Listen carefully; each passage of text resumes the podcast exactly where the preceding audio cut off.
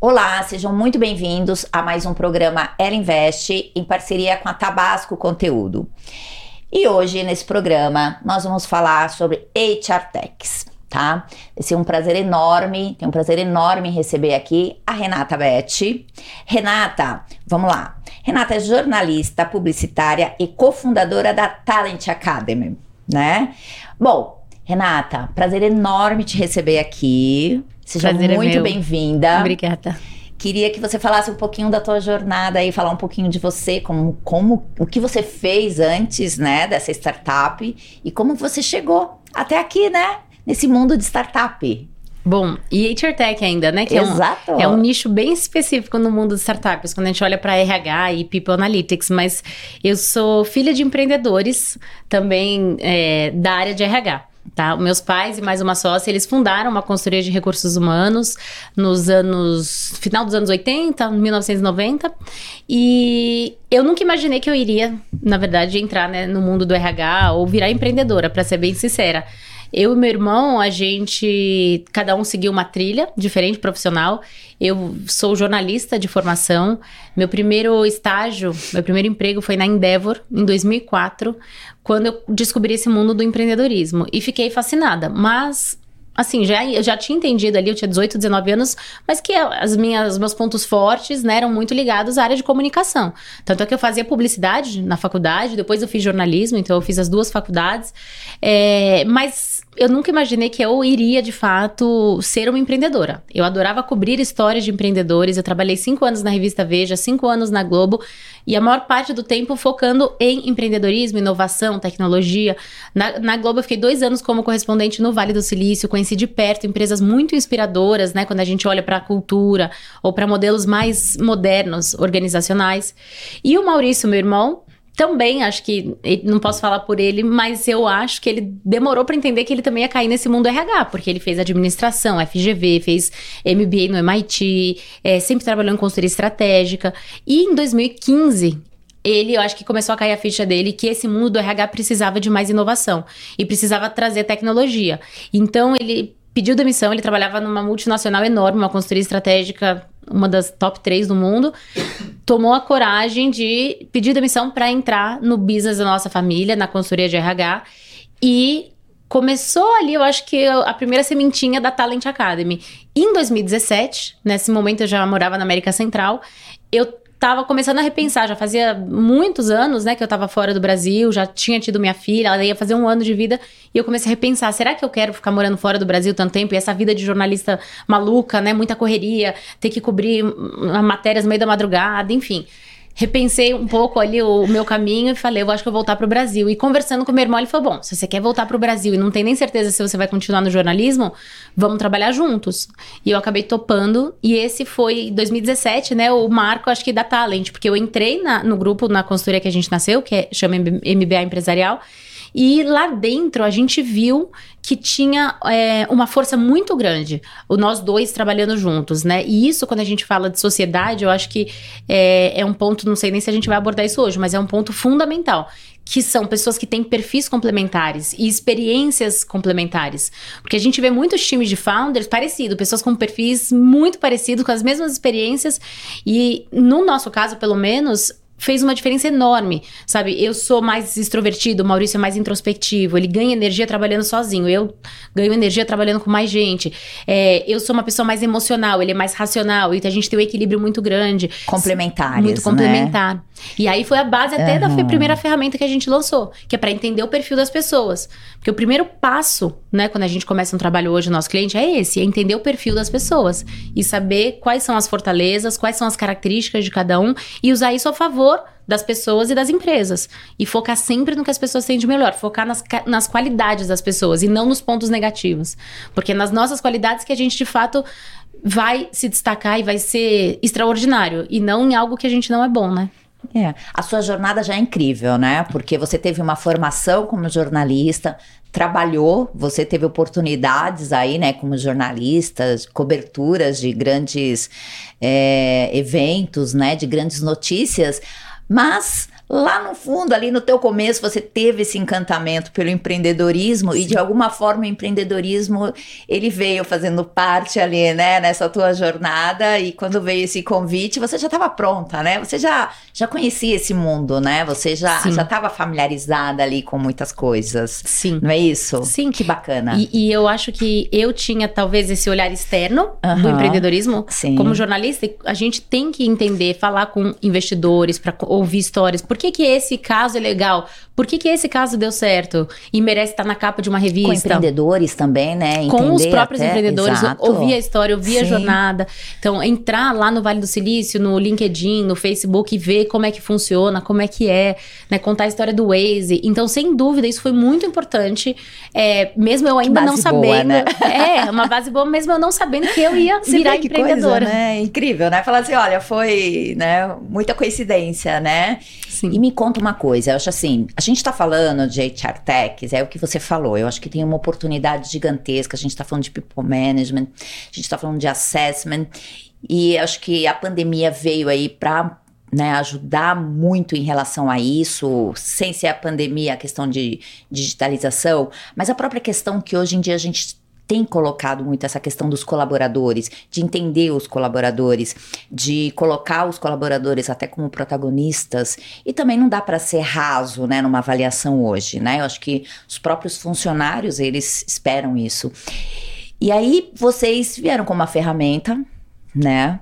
Validaram isso, acho que essa questão de ter skills, né, complementares, acho que você, teu sócio, a minha outra sócia já, que sócia. também que é psicóloga e então. tem uma experiência em RH em grandes empresas, então ela também trouxe uma bagagem que nem eu nem ele tinha, porque o business, o core business mesmo é psicologia, né? A Exato. parte central que é o que você está falando. Transformar então... toda essa tecnologia em processos, em conceitos para ajudar as pessoas, né? É. E hoje você realmente se encontrou, é isso que você quer? Como é que você tá? Que fase que você tá assim da sua vida, assim, para você? Sim. É, eu acho que eu não imaginava, porque eu sou movida a propósito, tá? Uma das nossas ferramentas mostra isso, quais são nossos drivers. E eu sempre soube, porque eu já tinha esse trabalho, sou filha de psicóloga, já tive esse trabalho de autoconhecimento. O que a gente sabe hoje quando a gente entra, num, a gente entra num cliente, numa empresa, que pouquíssimas pessoas têm esse autoconhecimento ou acesso mesmo a ferramentas de assessment uhum, ou terapia, uhum, ou o que quer que seja. Uhum. Então, eu, muito cedo, tive a sorte de já entender que eu era drivada a propósito e até por isso que eu fui para o jornalismo no jornalismo eu era muito realizada. Por mais que fosse uma profissão desgastante e difícil e, e que não é muito bem paga, infelizmente, é, eu era muito feliz e realizada. E eu achava que dificilmente eu ia me sentir tão realizada em qualquer outro, outra profissão. E eu estava enganada, porque eu sou muito realizada também. E o, o empreendedorismo exige de mim, é, eu acho que competências, né, e, e, fortalezas muito parecidas. Ter que entender de vários assuntos, né, ter que dominar. E o jornalista é uma pessoa que tem que, de uma hora para outra, tá cobrindo uma matéria que fala de, de petróleo, outro dia de, de, economia, outro dia tá, tá entrevistando o CEO de uma grande é, multinacional ou, ou, de uma empresa do setor automobilismo, enfim, é, do automobilismo, mas são, é, eu acho que. Hum, situações que fazem com que você o tempo todo tenha que aprender, seja no empreendedorismo, seja no jornalismo. E esse desafio, também, outro driver meu é o desafio. Eu sou movida uhum. a propósito, desafio e, se eu não me engano, pertencimento. Que essa, é para mim, essa importância de ter vínculos com as pessoas que eu trabalho, sabe? Criar vínculos positivos, é, afetuosos. Isso sempre foi muito importante para mim. E hoje, tendo a oportunidade de criar a minha empresa, né, com a cultura que eu quero, eu e meus sócios, a gente acredita, os valores que a gente acredita, eu tô, todos os meus drivers estão, né, é, alinhados com o que eu venho fazendo. Então eu me sinto muito realizada. Que é o que a gente fala, né? Como investidora aqui, quando a gente vai avaliar, quando a gente vê aquele, quando a gente tem aquele, aquela primeira impressão no pitch, a gente vê realmente, né? Então assim, o que te fez chegar até ali, né? Qual é o problema que você está tentando solucionar? De que forma, qual é a tua base para isso, qual é a solução que você está colocando para aquele problema. Mas eu acho que principalmente o que a gente olha são os empreendedores, a capacidade realmente que eles têm, tecnicamente e comportamentalmente, para trabalhar aquela startup, aquela solução no mercado. Porque você, como empreendedora, você tá vendo isso. Uma coisa é você como tá ali como jornalista, que você teve isso, você cobre um evento, cobre algumas coisas, ok, acabou, né? Aqui, como empreendedor no, na tua empresa, na tua startup, não. Você vê que é contínuo, né? Enfim, vai pivotando, deu errado, volta, né? Então é. a gente tem muito isso, tem que trabalhar muito a questão de resiliência também. Uhum. Resiliência e adaptabilidade. Adaptabilidade. E as duas coisas que, como jornalista, a gente tem que ter. Porque o jornalista, ele tem que ser sempre aquela pessoa que tudo bem, não quer falar, não quer dar entrevista, você tem que estar, tá, ou você tá cobrindo ali uma tragédia, alguma coisa super difícil, precisa ter uma resiliência enorme para ali. Tá vendo a tragédia e tem que falar e contar uhum. o que tá uhum. acontecendo, sabe? Então, é, ia se adaptar, né? Não deu certo, e agora? Ai, você ia entrar ao vivo, não deu certo em fazer, então. E a mesma coisa no no empreendedorismo. Uhum. Você tem que o tempo todo se adaptar. Você estava esperando um aporte, de repente veio uma pandemia e mudou todos os seus planos. Ou você tinha contratado agora, uma pessoa né? para tocar é sua operação. E agora, né? E essa pessoa, de repente, teve um problema familiar e teve que sair da sua empresa, a pessoa que você estava contando para um novo projeto.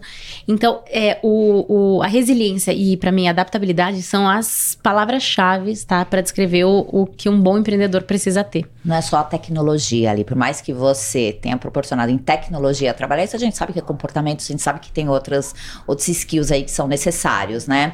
Quando a gente tá falando desse modelo, né? Você vai lá, seu irmão já, já tinha trabalhado essa ideia, você veio, complementou, tá bom. Então a Talent está aqui, a Talent Academy está aqui.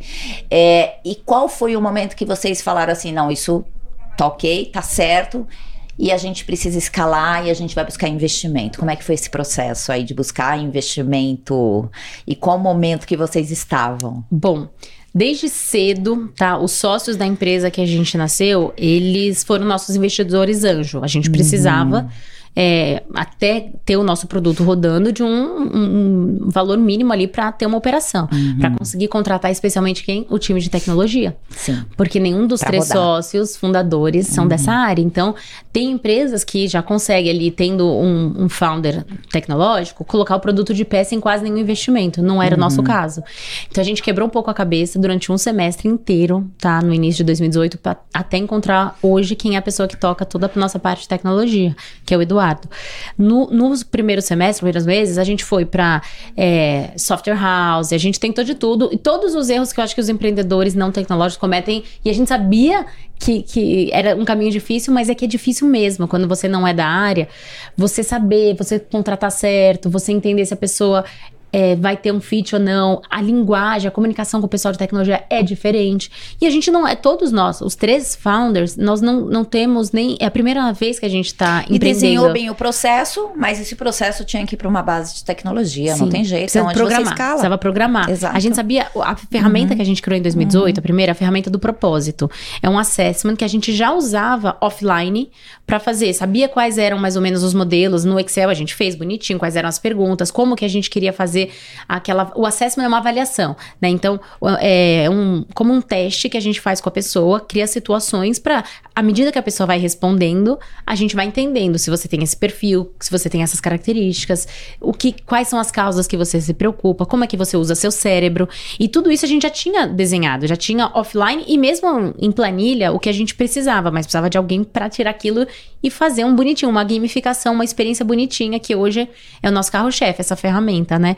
Que é proprietária e é muito diferente daqueles assessments tradicionais, que eram aqueles testes de 3, 4 horas, chatos, que as pessoas não gostavam, caros. E aí que veio, acho que a inovação, tá? Que a gente conseguiu mostrar e provar para todos os psicólogos da consultoria que a gente nasceu que era possível fazer um teste legal, que as pessoas gostavam, leve, mas preciso e que trazia resultados muito fidedignos com a realidade. Tanto é que hoje tem altos executivos que fazem, que já fizeram todas essas ferramentas tradicionais, como DISC, MBTI, é, ferramentas da Gallup, enfim, qualquer assessment mais tradicional, eles fazem o nosso, falam, nossa, realmente, vocês conseguiram me descrever o meu propósito. Em um parágrafo, além da, do, né, das análises mais profundas, sai um parágrafo qual é o seu propósito. E as pessoas colocam no LinkedIn, as pessoas amam, falam, vocês conseguiram me descrever melhor do que eu jamais me descrevi, em um, em um parágrafo, sabe? Qual é o meu propósito, o meu talento e o que eu quero pro proporcionar no mundo. E a gente conseguiu fazer isso com vocês, a tecnologia. E vocês estão em quanto, quanto tempo em operação? Desde 2018, a gente vai fazer quatro anos em julho. Vai fazer quatro anos. É interessante que nesse período vocês também conquistaram grandes clientes. Sim. no mercado, né? Sim. E o que a gente vê muitas startups, muitas empresas, empreendedores também tendo essa dificuldade do go-to-market, né? Sim. Como é que vocês conseguiram, como é que vocês trabalharam essa estratégia comercial?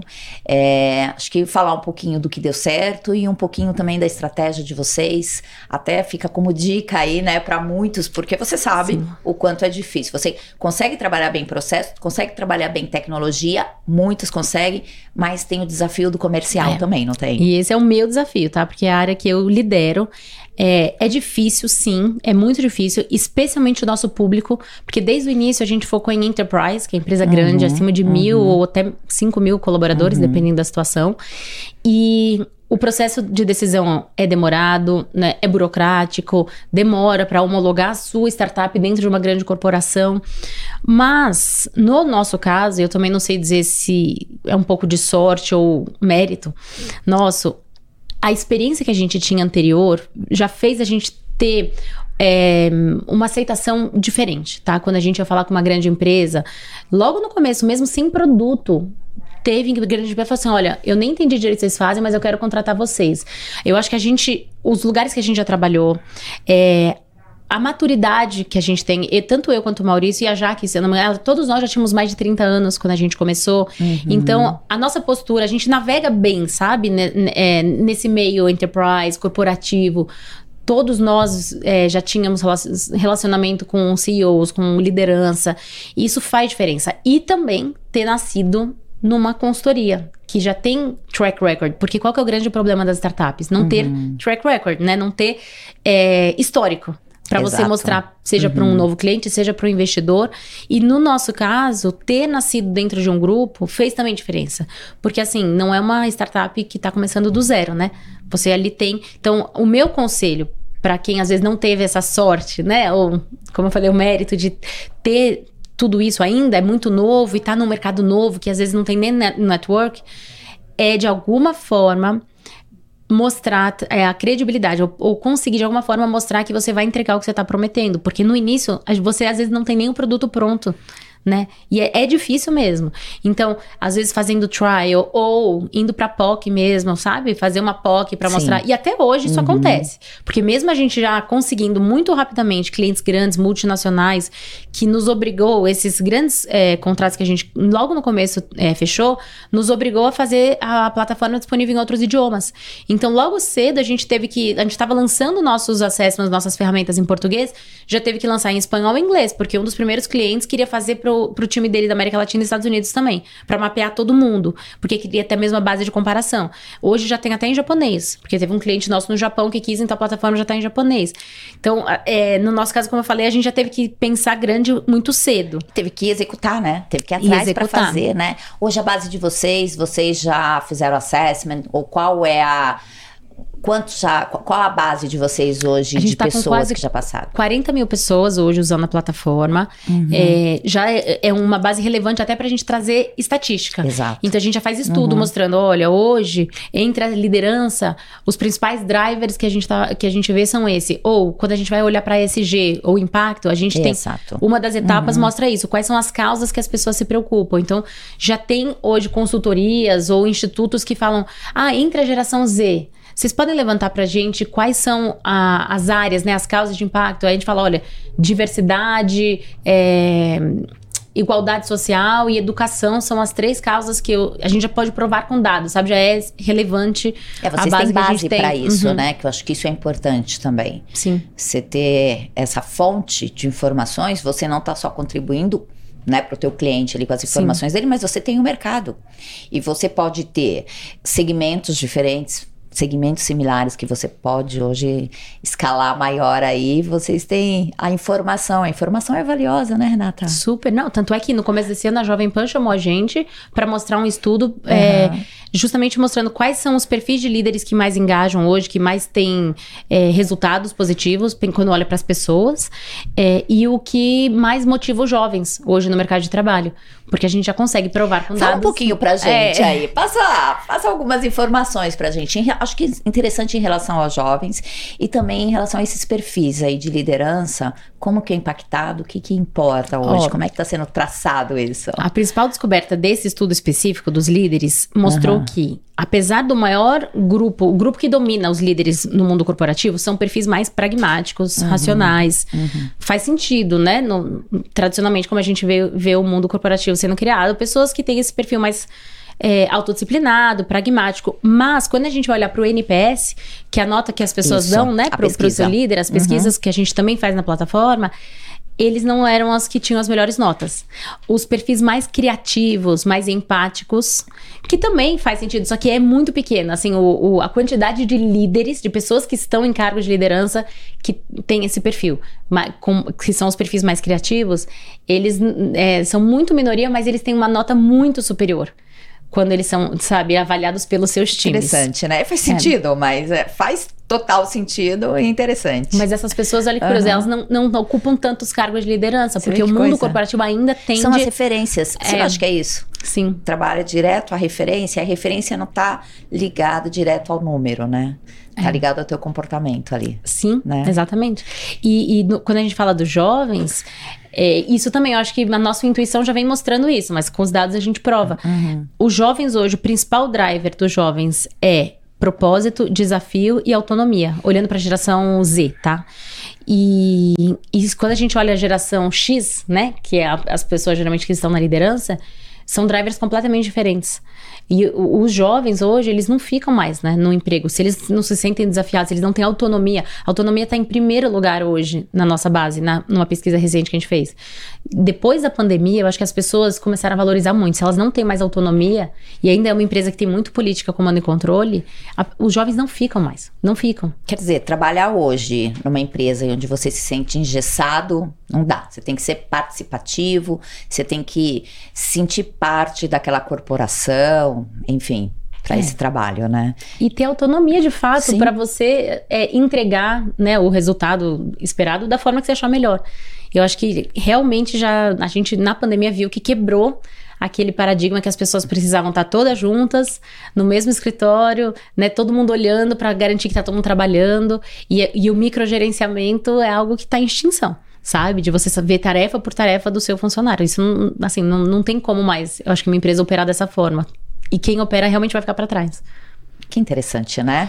E é bom isso, porque vocês conseguem. Vocês divulgam esses dados também? De alguma forma, Sim. vocês trabalham a divulgação dessas informações, às vezes sem citar a empresa, Sim. né? Sim. Mas vocês trabalham com esses dados para o mercado de uma forma geral?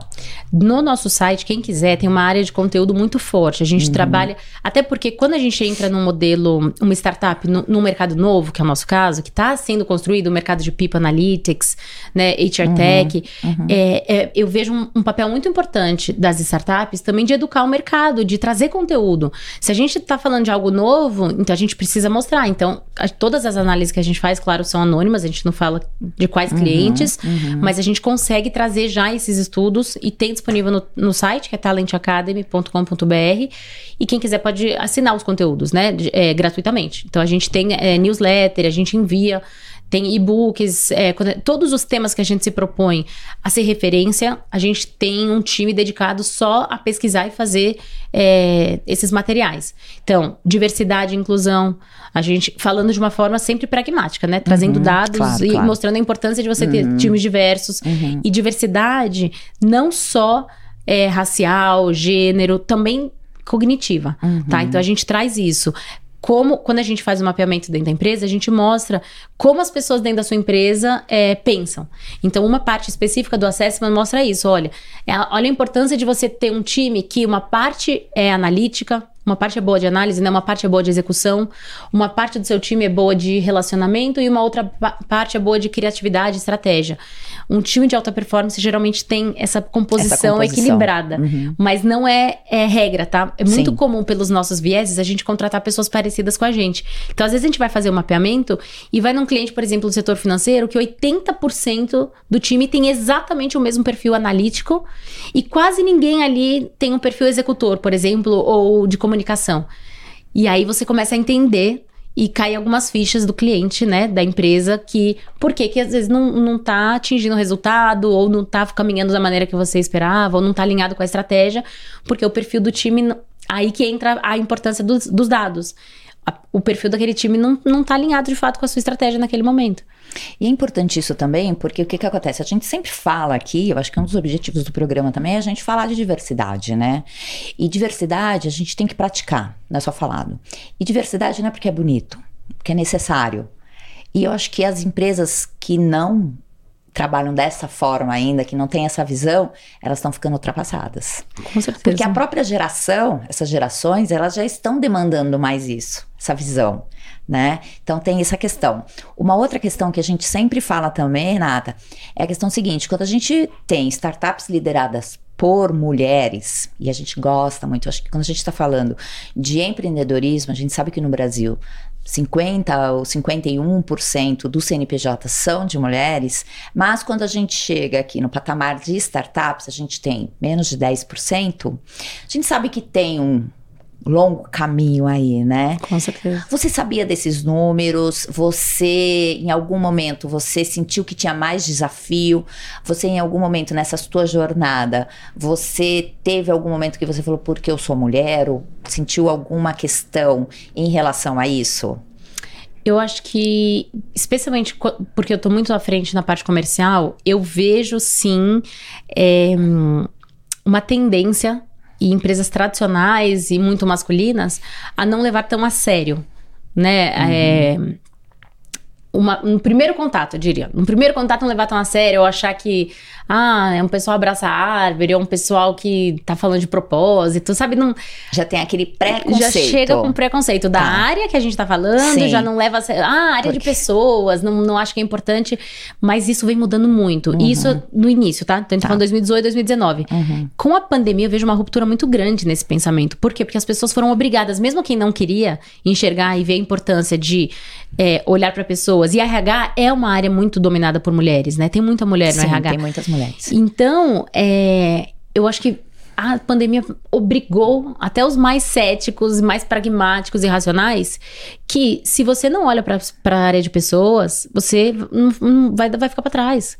Não tem jeito, sabe? As pessoas começaram a ter um monte de problema na pandemia, cada um começou a trabalhar da sua casa, abrir a sua intimidade. Então, tem cliente nosso que assim, nem sabia se aquela pessoa era casada, tinha filho, e de repente no dia seguinte tá lá vendo as crianças pulando, ou vê que a pessoa não tem nenhuma estrutura para trabalhar dentro de casa e tem que se virar, ou tem familiares doentes, enfim. A gente misturou muito vida pessoal com profissional. Sim. Né? Uhum. E aí, voltando para sua pergunta, eu acho que quebrou muito essa. Eh, eh, não sei, esses conceitos, não vou nem dizer preconceitos, mas essas ideias já estabelecidas de ah, uma startup, de mulher falando de RH, sabe? Acho que quebrou muito isso.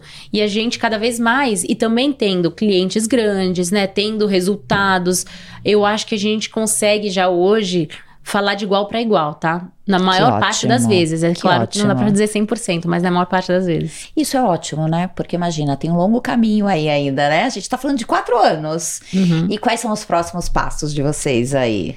Quais Olha, são as novidades? A gente tá olhando muito para fora do Brasil, como eu falei, a gente uhum, já tem, né, clientes uhum. fora do uhum. Brasil, então tem um, um braço nosso que está olhando para isso. A gente está com uma rodada aberta que muito em breve a gente vai concretizar e eu vou poder divulgar. É, e Vamos eu, acompanhar, hein? Sim, e eu acho que, que o objetivo mesmo é fortalecer um canal de venda específicos que é o profissional de RH. Uhum. Os consultores de RH começaram a vir proativamente atrás da Talent para usar a nossa plataforma no seu trabalho. Então, coaches ou, ou, profissionais mesmo que fazem treinamentos, que fazem, são contratados é, por empresas para fazer um trabalho específico, eles viram que usar uma plataforma como a nossa ajuda muito, empodera muito o trabalho deles, porque eles têm dados para fazer os seus trabalhos. Então, esse canal específico agora é o canal que a gente está focando e quer muito é, investir como um público importante mesmo para nossa empresa, sabe? Que legal. Acho que a gente passou por uma tendência grande, e a gente continua indo, quando a gente fala de fintechs, se criou aquele monte de fintechs, né? Nós temos hoje uma quantidade grande de fintechs. É, falando de agritechs também, né? Uhum. Falando de agritech, aí vem aquele monte de, de startups. Aí quando a gente a gente tem ouvido falar bastante de HR Techs, então o que, que vai acontecer daqui a pouco? E o que já está acontecendo? Aquele monte de startups, né? Também. E Techs. E aí, alguns são complementares, são concorrentes. Como é que vocês veem isso? Vocês acompanham essa questão da concorrência? Vocês acompanham o que está sendo feito no mercado? Como que vocês acompanham isso e como que vocês se posicionam em relação a isso? A gente acompanha super. Tem que, acho que parte aí importante, né, do papel do empreendedor é estar sempre antenado e saber o que está acontecendo no mercado e na concorrência. É, a nossa, eu acho que vantagem em relação a, a todas as HR techs que vem nascendo é que a gente olha para uma um segmento específico que quase ninguém ainda atende, que é a parte de desenvolvimento. Tem muita HR Tech olhando para recrutamento e seleção. Uhum. Tem muita HR Tech olhando para pesquisa de clima, pulsação, para saber como é que tá é, a opinião das pessoas e olhar, enfim, para essa parte, né, que, que é muito, como eu falei, de pesquisa mesmo. E fabricar conteúdo, fazer conteúdo para desenvolver as pessoas. Mas a parte de assessment, para entender o perfil das pessoas e as competências e o que precisa ser desenvolvido, dar um diagnóstico, um mapa, né, do ali do valor do, do capital humano da sua empresa, ou quais perfis têm mais chance de crescer na sua empresa, quais perfis precisam é, ser desenvolvidos, ou quais competências, esse nicho ainda tem muita pouca gente olhando. E aí que eu acho que é o nosso diferencial. E vocês já estão aí, já têm tempo de estrada, estão bem estruturados, com planejamento, né, com uma boa governança. Isso Sim. também tem muitos aprendizados, né? Sim. Renata, eu adorei conversar com você. Eu queria que você deixasse, deixasse algumas dicas aí para as nossas empreendedoras, para os empreendedores, mas principalmente quando a gente está falando com mulheres, eu acho que você se colocando como protagonista nisso e, e, eu fico muito feliz, né? Quando a gente conversou lá, você me falou da tua startup, eu gostei muito da tua força, da forma com que você lidera isso, é, não só da tua jornada, mas a forma com que realmente você lidera a tua startup. E eu acho que você inspira muitas mulheres, você pode inspirar. Então, sempre fale mesmo, se coloque como protagonista. Queria que você deixasse aí um recado para as nossas ah, empreendedoras. Obrigada, obrigada. Fiquei até assim emocionada aqui ouvindo isso porque eu acho que é muito importante mesmo a gente ter modelos né, a seguir. Sim. Então, se tem mulheres aí é, entrando no mundo do empreendedorismo, tem a cara de pau mesmo de ir atrás, de ver quem são referências que você é, admira, ou que você gostaria de conversar. E vai com cara e coragem no LinkedIn, procura e-mail, contato, marca um café com essas pessoas, porque o mais importante na nossa vida, eu acho que é isso, são as conexões que a gente cria, né, os laços que a gente cria e e não, não ter medo de pedir ajuda. Então, isso é uma cultura, é, é parte da nossa cultura muito forte, sabe? Não, assim, eu não entendia nada de business, eu era uma jornalista e eu tive que entender, ir atrás e pedir mentoria. Então, eu tô criando uma área nova ou um canal novo, então eu vou atrás quem da, da minha rede que eu conheço, que entende desse assunto e vai lá e fala: "Fulano, a gente é do Boss, então, ah, quem, qual empreendedor aqui já passou por isso? A gente pode marcar um café?" Isso faz uma diferença absurda. Então, para mim essa é a dica número um, sabe? Não ter medo de pedir ajuda e se conectar com as pessoas certas. Que legal, que bacana, adorei a tua, tua dica aí, super útil. Obrigada, sucesso para vocês. Vou acompanhar. Tá e bom. que vocês tenham assim muito sucesso sempre, viu? Muito obrigada, obrigada pelo convite. por ter vindo. Até mais.